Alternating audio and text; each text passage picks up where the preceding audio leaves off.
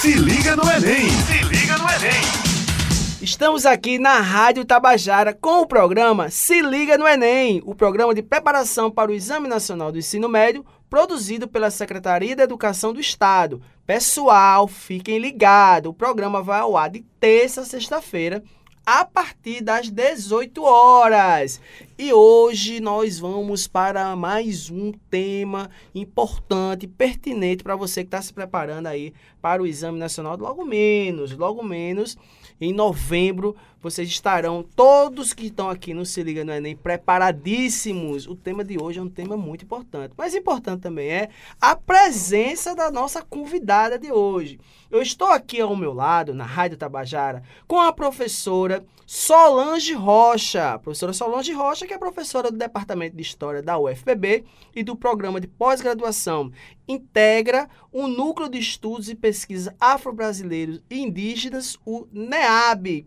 Professora Solange, que já tem uma larga carreira, uma experiente carreira aí na sua, no seu no magistério, né? Erradicada aqui na Paraíba há 34 anos, se formou aqui na Paraíba e hoje está com nós aqui para falar de um tema muito interessante, muito importante, muito pertinente, que vocês sempre escutam aí o professor Tiago falando. Professora, seja muito bem-vinda. Olá, professor Tiago. Olá, galera. Enem à vista, novembro está próximo.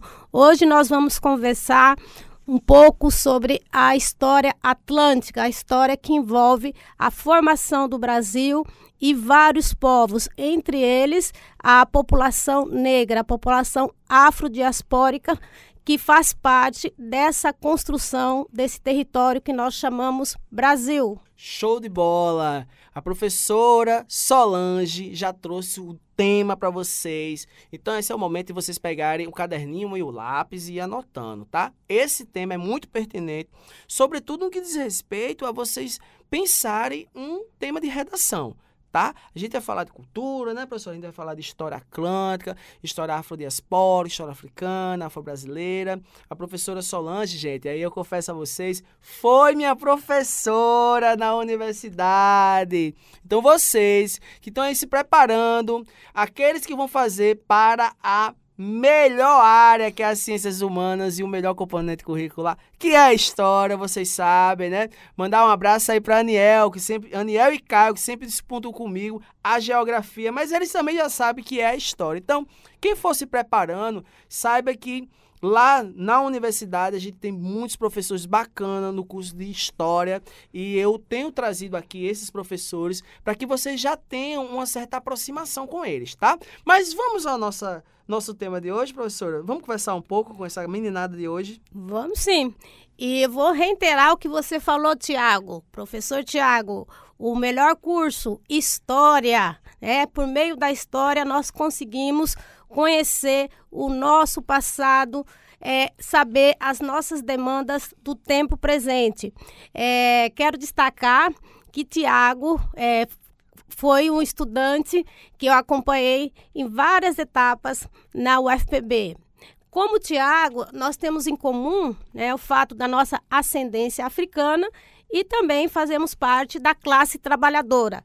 Isso significa o quê? é que nós tivemos é, que desenvolver vários esforços é, para é, a nossa escolarização. Né? Mas hoje nós temos algumas mudanças, algumas políticas públicas, como é o caso do Núcleo de Estudos e Pesquisas Afro-Brasileiros e Indígenas, que está localizado no CCHLA, Centro de Ciências Humanas, Letras e Artes, e o NEAB é um espaço para receber esses estudantes que chegarão à UFPB nos cursos de Humanidades e História, como nós falamos anteriormente. Show de bola. Tá vendo aí que não é uma restrição o curso de história, tá? Você que vai entrar na universidade, né? Sobretudo nos cursos de humanas, você que tem, é, assim como eu e a professora, essa ascendência africana, né? E essas questões também indígenas, né? Que envolvem a nossa identidade. Você saiba que lá na universidade, sobretudo na UFPB, tem sim um espaço para que você converse, para que você pesquise sobre esses temas, para que você seja amparado, inclusive, né? Para entender um pouco como funciona a universidade. Eu fui né, particularmente exemplo disso, né, professor? Eu lembro quando eu entrei na universidade, eu entrei é, exatamente num programa desse do NEAB e aqui estou hoje debatendo é, e honradíssimo por esse momento. O tema de hoje, como a professora falou, né, a gente vai falar é, da questão diaspórica, da questão da, da, história africana e a importância da história e cultura afro-brasileira, sobretudo, gente, no contexto do Império, tá bom?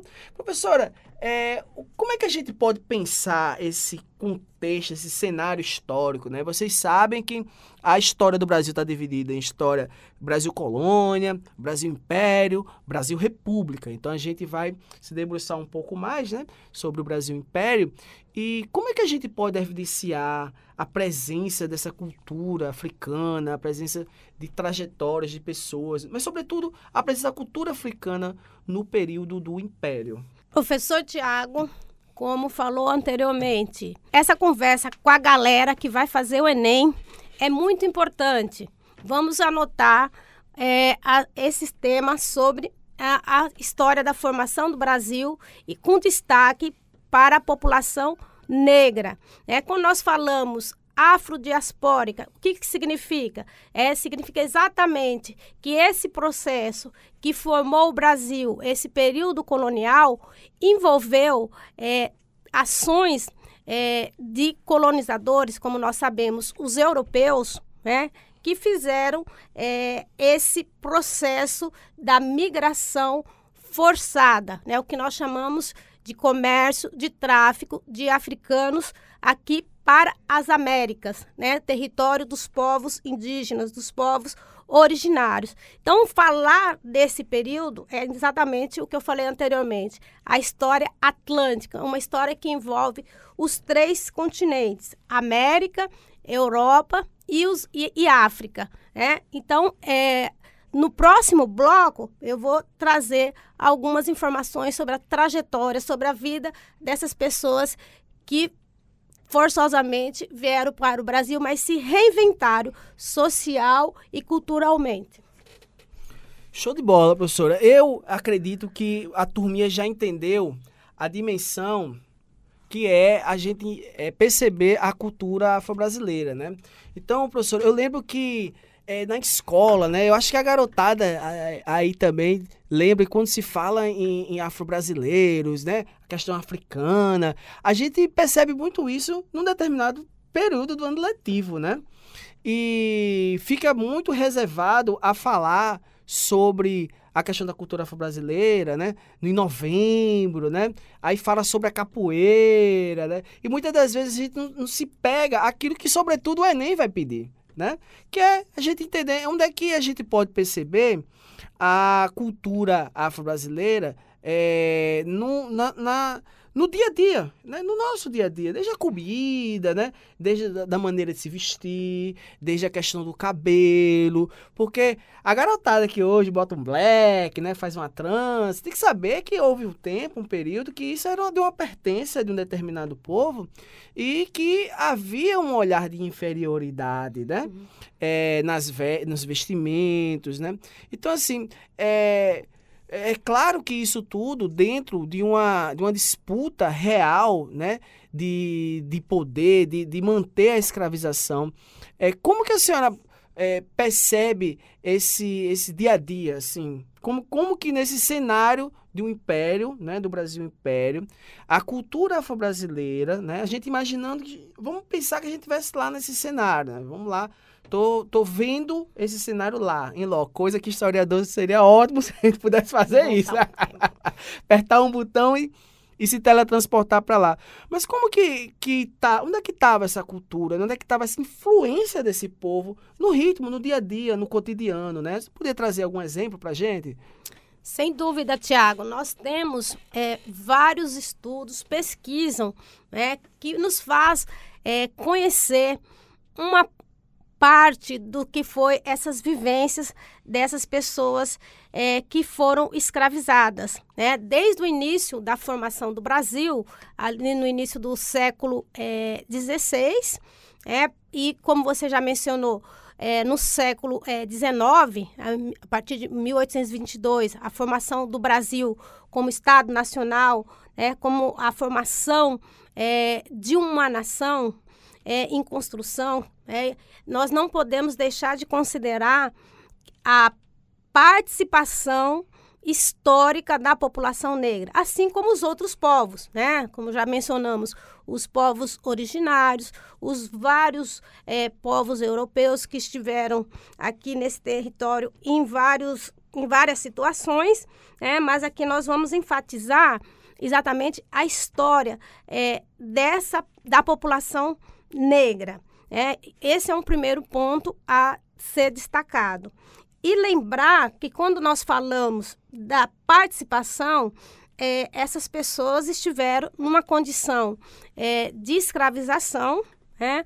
ou seja, subordinado né? como uma mercadoria de uma pessoa e ali era obrigado um trabalho forçado. Ou seja, falar da história do Brasil colonial, do Brasil imperial, é pensar as dores e os sofrimentos é, dessa travessia pelo Oceano Atlântico, a chegada nesse território que nós chamamos Brasil e um, uma situação é, de submissão. Mas é também de falar de resistência, de resiliências é, desses, de vários povos africanos né, que foram escravizados aqui e com muita astúcia conseguiram estabelecer é, novas formas de sociabilidades. Né? Como você mencionou, é, falar da resistência uh, da população negra é falar da cultura negra. E nós da, cultura africana, melhor dizendo. E nós podemos é, remontar as lutas nos quilombos, né? que isso está é, é, vinculado à forma da cultura é, da África Centro-Ocidental, da região de Angola. Para vocês terem um exemplo, é, dois terços das pessoas escravizadas aqui no Brasil vieram desse território é, da costa é, centro-ocidental da África, ali da região do Congo e de Angola. Então, nós vamos ter muito dessa cultura presente no nosso dia a dia, como eu mencionei anteriormente, a questão dos quilombos, né? E que também essa resistência que esteve presente enquanto durou a escravidão, as fugas, né? Como se como alguns historiadores dizem, onde existiu escravidão, existiu quilombo. Enquanto existiu escravidão, houve resistência né? E essa resistência, ela foi reconfigurando essa sociedade brasileira, né? Uma submissão no, no trabalho, mas também é, formas de estabelecer é, novos é, sociabilidades. Eu posso falar, por exemplo, é, das religiões afro-católicas, afro-indígenas, né? Já ali no século XIX, era comum, quando aconteciam as atividades religiosas católicas, é, também a presença de instrumentos é, musicais, as danças, os cantos, né, os maracatus, os sambas. Nós encontramos é, documentos que falam desses espaços é, de solidariedade, de espaço para amenizar as, essa vivência é, no cativeiro. Boa, professora. Olhe, eu tive muito é, esse esse reprodu reproduzido né, no, no, espaço escolar a ideia que a escravidão era um, um, um momento ali que havia não apenas o, o, o, a estrutura pressionando aquelas pessoas, mas é como se as pessoas realmente quisessem ser escravizadas. E esse processo, na verdade, não é assim. Há, na verdade, a resistência individual, há, na verdade, a resistência coletiva, há, na verdade, todo um bloco de resistência, que, inclusive, a, é, é, a senhora trouxe aqui a questão de como que essa resistência aconteceu no âmbito religioso, né? Ou seja, uma missa com batuque, né? Após a missa, um batuque. Isso era corriqueiro, pessoal. A gente está falando, a gente tá falando desse Brasil que a gente tem hoje, mas é importantíssimo a gente entender que esse Brasil que a gente tem hoje, ele é um processo. Essas discussões que a gente tem hoje, esse debate que envolve a, a cultura, né? Desculpem envolve a cultura, envolvem a, a, a, mistura, né? Tem toda a polêmica, né, sobre isso. Mas essas questões, elas são você que vai fazer o Enem, você que está se preparando para fazer também uma boa redação, né? Você tem que entender que essa essa sociedade, ela é uma sociedade em processo. Né? A história conduz vocês a entender a realidade de vocês enquanto um processo de continuidade, enquanto um processo de mudança. E quem vai ler sua redação ou quem vai é, fazer uma questão para você vai pensar assim. Eu queria trazer aqui, professora, uma questão, inclusive de 2021 caiu lá no Enem falando sobre o processo de trabalho. Tinha, tinha um texto, né? Um texto falando um pouco sobre é, o trabalho das pessoas que retiravam os dejetos da casa, das casas, né? E uma foto dessas pessoas que eram que ficavam chamadas de tigres, né? né? Porque a, a, caía né, um pouco do dejeto nas costas e criava um fungo, né? Então a pele preta com aquele fungo branco. Então, assim, essas pessoas, elas estão nesse processo, pode ser repugnante, mas num processo que na hierarquia da sociedade, é, outra, a maneira de você conseguir se desviar, a maneira de conseguir se livrar de toda a pressão da, escravi da escravização era em busca, na, sobretudo na cidade, de um trabalho que te proporcionasse aí um dinheiro, que sabe, para comprar sua alforria ou a alforria dos seus filhos. Tem também as quintandeiras, né, professor? Que eram, que eram as mulheres, sobretudo, nessa questão de comprar as alforrias dos seus filhos, dos seus maridos, elas foram determinantes, protagonistas. Né? A gente vai falar um pouco sobre isso, só que agora eu vou fazer aqui é, esse chama, chamado aqui para vocês, pessoal, porque estamos aqui na Rádio Tabajara com o programa Se Liga no Enem. Programa que é uma iniciativa da Secretaria de Estado da Educação e, e tem como apoio a sua preparação para o exame nacional do ensino médio que vai ocorrer logo menos. Eu queria deixar aqui um abraço para todo, todos os professores do programa Se Liga no Enem. A gente está aí com vários, vários podcasts, vários material de videoaula, material para você, de apoio para vocês. Então, queria parabenizar aí todos os professores do Se Liga do Enem que estão se dedicando e muito na preparação de vocês, tá bom? Professora, a gente está aqui nesse segundo bloco. Mas é, tem alguma outra consideração desse, desse primeiro bloco ficou, queira falar? Então, fique à vontade. Estamos aqui para escutá-la, viu? Pode falar. Que bom.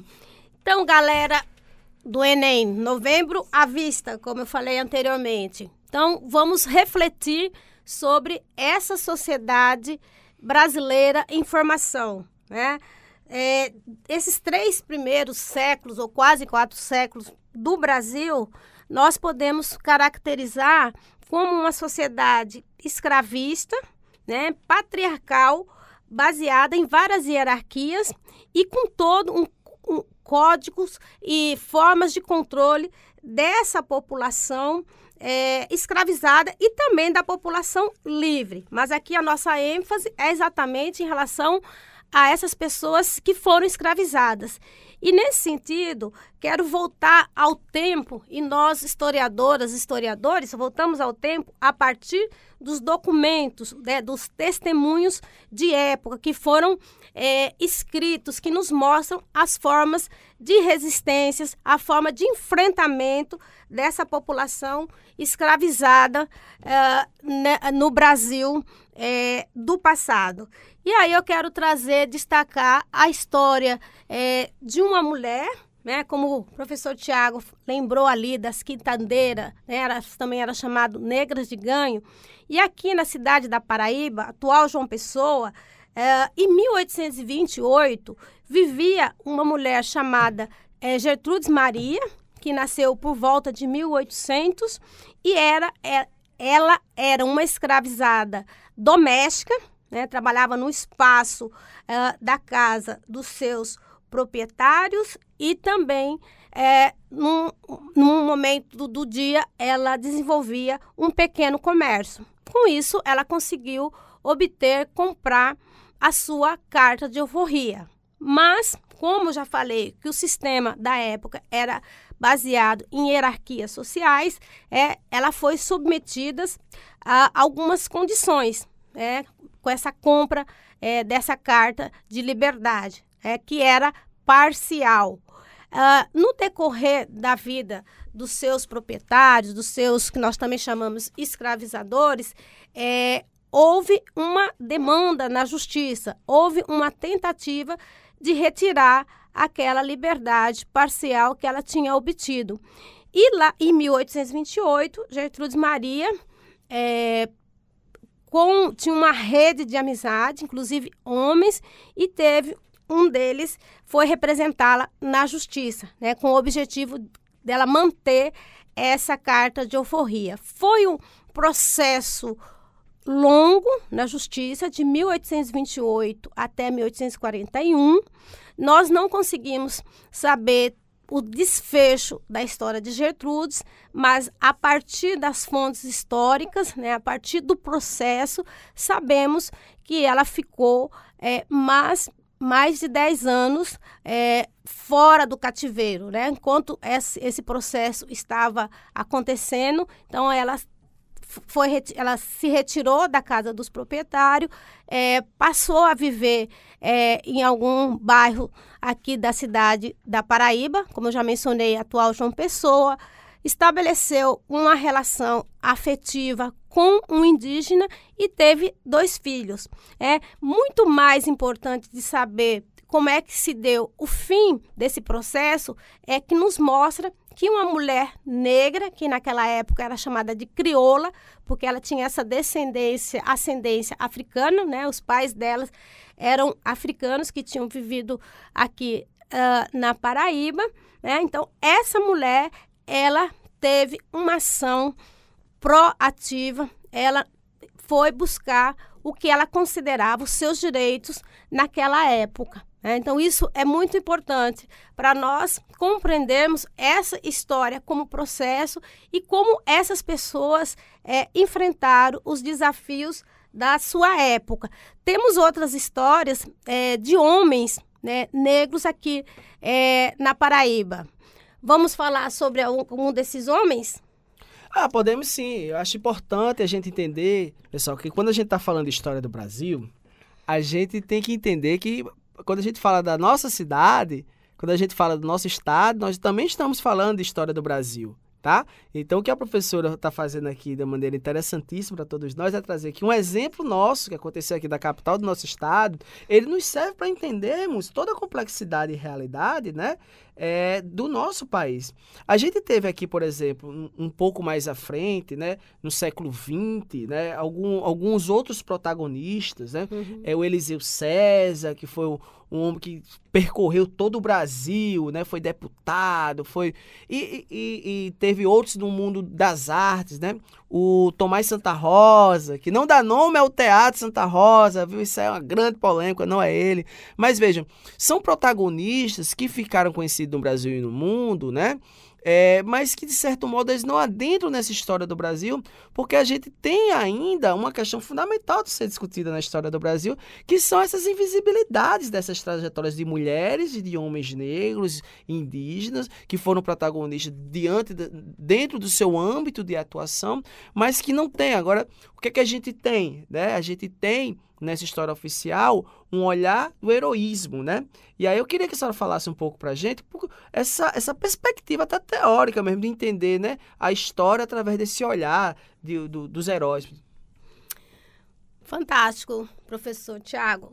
É, você fez uma menção a, ao Eliseu César. É, eu acho muito importante é, trazer um pouco da história de Eliseu César. Inclusive, galera do Enem, né? E fale também para os seus familiares, quando estiverem ali na região da Lagoa, no centro de João Pessoa, observem as placas das ruas, né? os nomes da rua. Vocês virão, verão é Eliseu Elias César. Né? Então, é exatamente sobre esse personagem é, histórico que nasceu aqui na cidade da Paraíba, atual João Pessoa, em 1871. Né? E como é, foi colocado pelo professor Tiago, ele foi um homem intelectual, um jornalista, um escritor, né, que circulou por, por, várias regiões do Brasil. Né? Nós colocamos ele como um homem afrodiaspórico. E eu quero destacar é, que nos meus estudos, nas minhas pesquisas, eu tenho ampliado essa visão sobre a população negra no século XIX. Nem todas as pessoas negras pretas, pardas, né, que eram as, as categorias da época e até hoje são utilizadas pelos órgãos de pesquisa, eram pessoas escravizadas, né, que é o caso do Eliseu César, que ele era um homem negro livre, ou seja, ele não nasceu no cativeiro, ele, ele é, fazia parte de, de uma família né, que uh, a mãe já era liberta, né, e ele também era um homem é, afro-mestiço, né, o pai também, nós temos informações sobre o pai dele, um homem branco. Tem estudos, inclusive, que remonta né, a três gerações é, da família do Eliseu César. Né? Então, destacar que a população negra era era bastante complexa, não só a população negra, mas a sociedade brasileira, né, do, do passado e do presente, né, tem uma série de complexidades que muitas vezes não estão presentes é, nos materiais é, didáticos. Né? E exatamente nesse período que nós estamos tratando, no século XIX, no Brasil independente, né, e mesmo antes, né, haviam pessoas é, negras é, livres e que compunham é, setores médios é, da sociedade. Né? Então, é, Eliseu César, muito, muito, com cerca de 15, 16 anos, ele já escrevia nos jornais da cidade. Ele lançou um livro, é, Algas, né? um livro com poemas que é, ainda nesse ano nós pretendemos relançar né? É, esse livro do, do Eliseu César.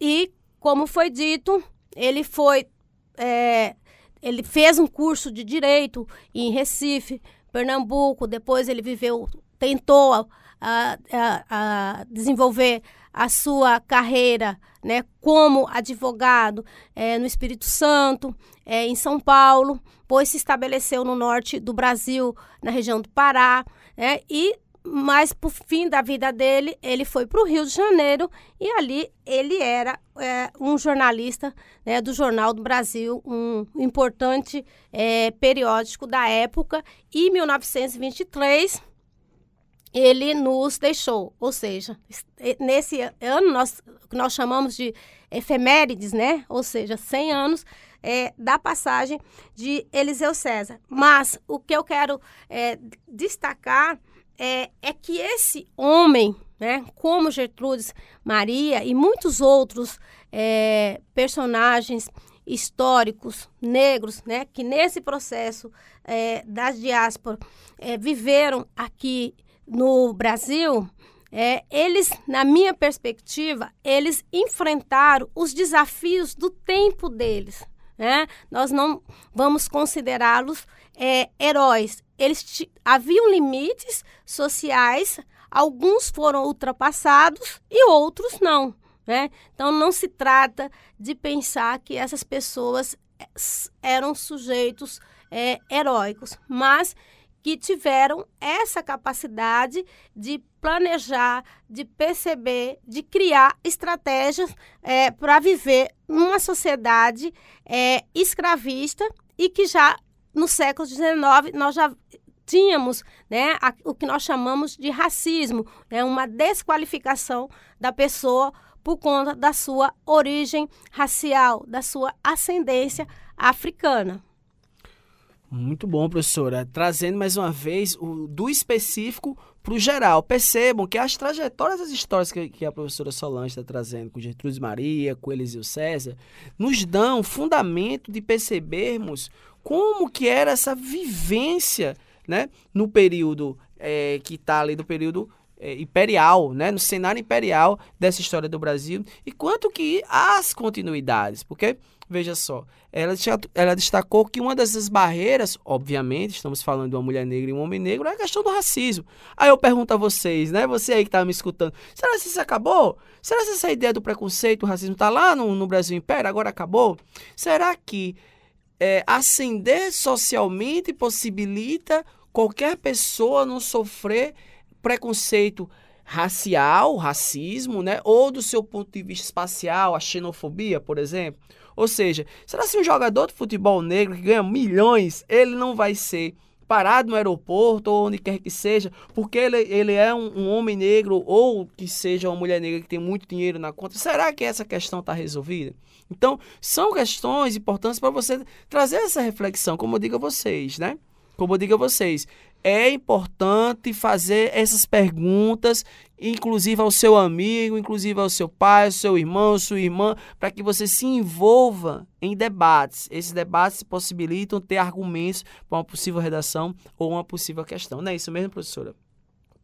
Exatamente, professor Tiago. Acho bastante interessante aquela questão que caiu recentemente no Enem, né, do professor, é, que é um trecho é, de um, de um, do texto de um sociólogo, Antônio Sérgio Guimarães.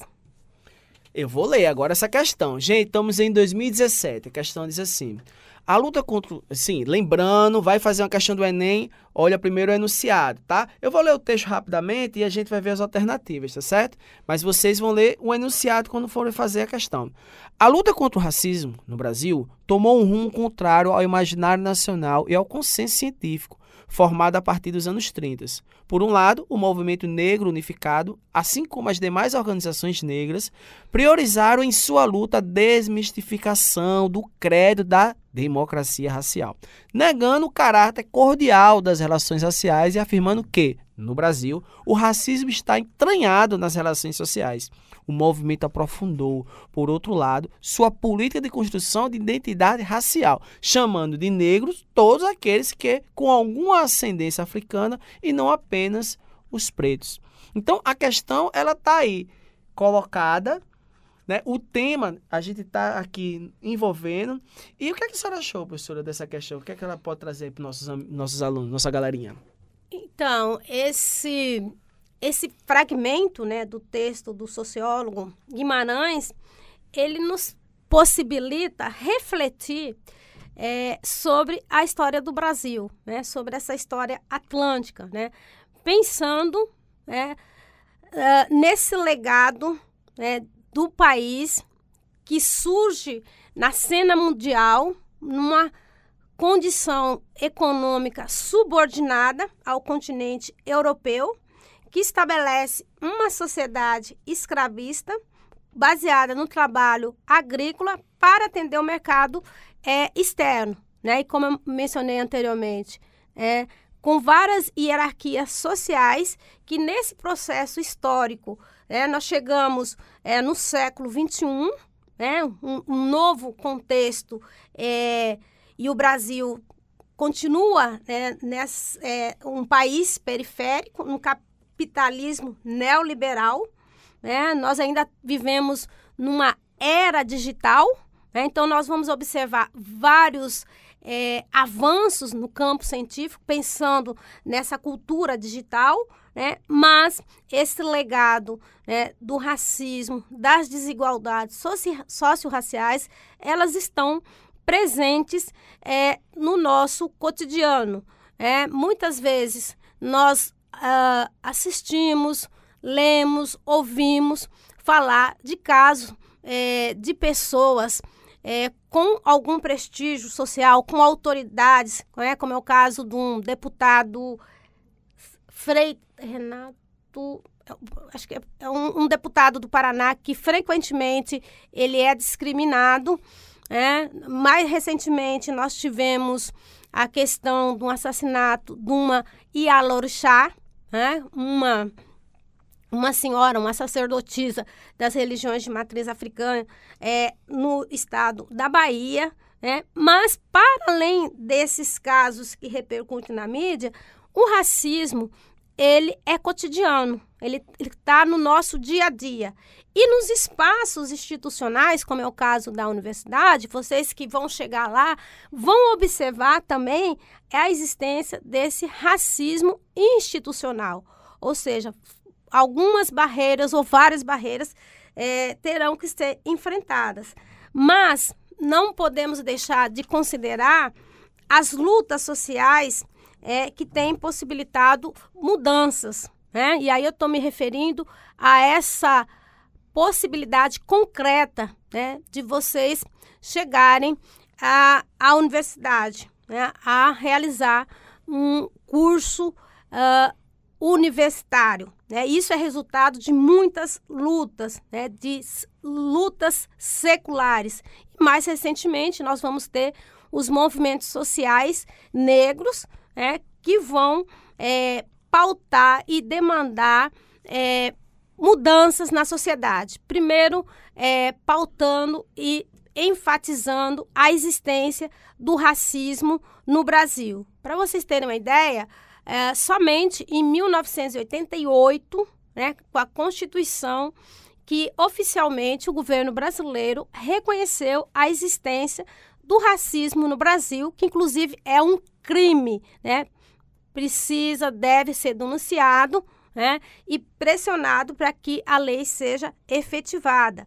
Uh, em 1995, depois da marcha de 300 anos da morte de Zumbi, é que o, Estado brasileiro começou a formar grupos é, para pensar políticas públicas para a população negra.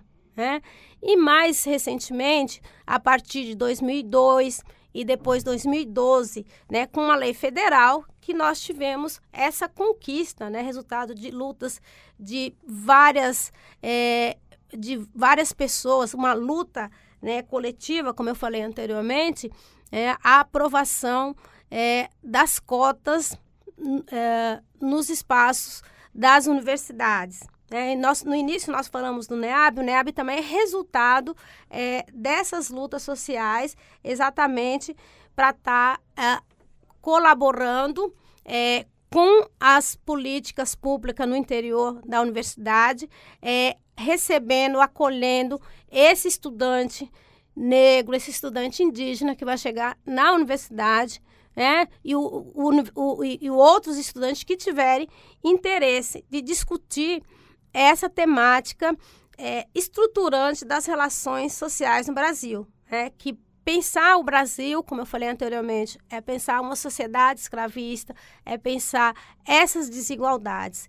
E nesse tempo presente, né, cabe a nós também é, nos envolvermos nessa luta social, porque é, a questão racial, né, e aí os seus desdobramentos, né, como nós já destacamos o racismo e as desigualdades sociais, é algo que interessa toda a sociedade e não somente a população negra. É? E temos que considerar que o Brasil é formado por uma maioria de pessoas pretas e pardas. Né? O último censo, ou pelo menos preliminares do censo de 2022, é, aponta uma existência de 56 0,2% de pessoas negras. Né? Então, isso significa dizer né, que somos maioria, né, mas historicamente é, é uma população que foi excluída, né? Só muito recentemente que nós passamos a ser sujeitos de direitos. E isso envolve toda uma luta, como nós já colocamos, ah, desde o passado, desde o Brasil escravista, é, até o tempo presente. Show de bola, professora. Galerinha, quem não tava com caderno com lápis foi muita informação, né? Olha aí, tá vendo? Nós temos a possibilidade com esse podcast de vocês aumentarem, alargarem o seu repertório cultural. Isso possibilita você a fazer uma boa prova, quer seja resolvendo as questões de humanas, quer seja você na sua arguição escrita, na redação. Então, gente, esse foi o nosso Se Liga no Enem Paraíba. Tá? A gente tá aqui com a professora Solange. Professora Solange, tem tempo sim de se despedir, professora? Dê aí o seu último recado, tá bom? É isso, galera. É se ligar. Novembro está aí e valorizar a escola, a educação escolar, saindo do ensino médio direto para as universidades. Né? Esse é um caminho é, para nós enfrentarmos os desafios do nosso tempo presente, é, desde a questão das nossas subjetividades, que passa pela construção da nossa identidade racial é, e também da nossa formação é, profissional, exatamente para adentrar nesse é, mundo do trabalho e também a construção de uma vida com dignidade numa sociedade republicana. Esse foi o programa Se Liga no Enem, na Rádio Tabajara. O programa vai ao ar, fica ligado, hein? De terça a sexta-feira, a partir das 18 horas. Valeu, pessoal. Muito obrigado, professora. Gente, valeu, hein? Um abraço do seu professor Tiago, seu professor barbudo de História. Valeu, pessoal. Se liga no Enem! Se liga